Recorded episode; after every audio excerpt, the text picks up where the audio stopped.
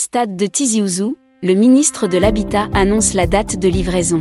Le ministre de l'Habitat, qui effectuait une visite d'inspection ce jeudi 29 septembre 2022 à cette importante infrastructure sportive, a révélé que le taux d'avancement des travaux est estimé à 45%.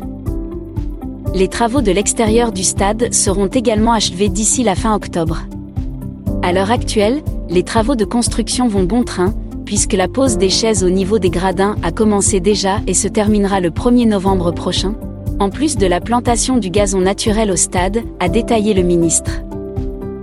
Suite à ces constatations, Mohamed Bellaribi a annoncé que le nouveau stade sera livré à la fin de l'année ou au début de l'année 2023.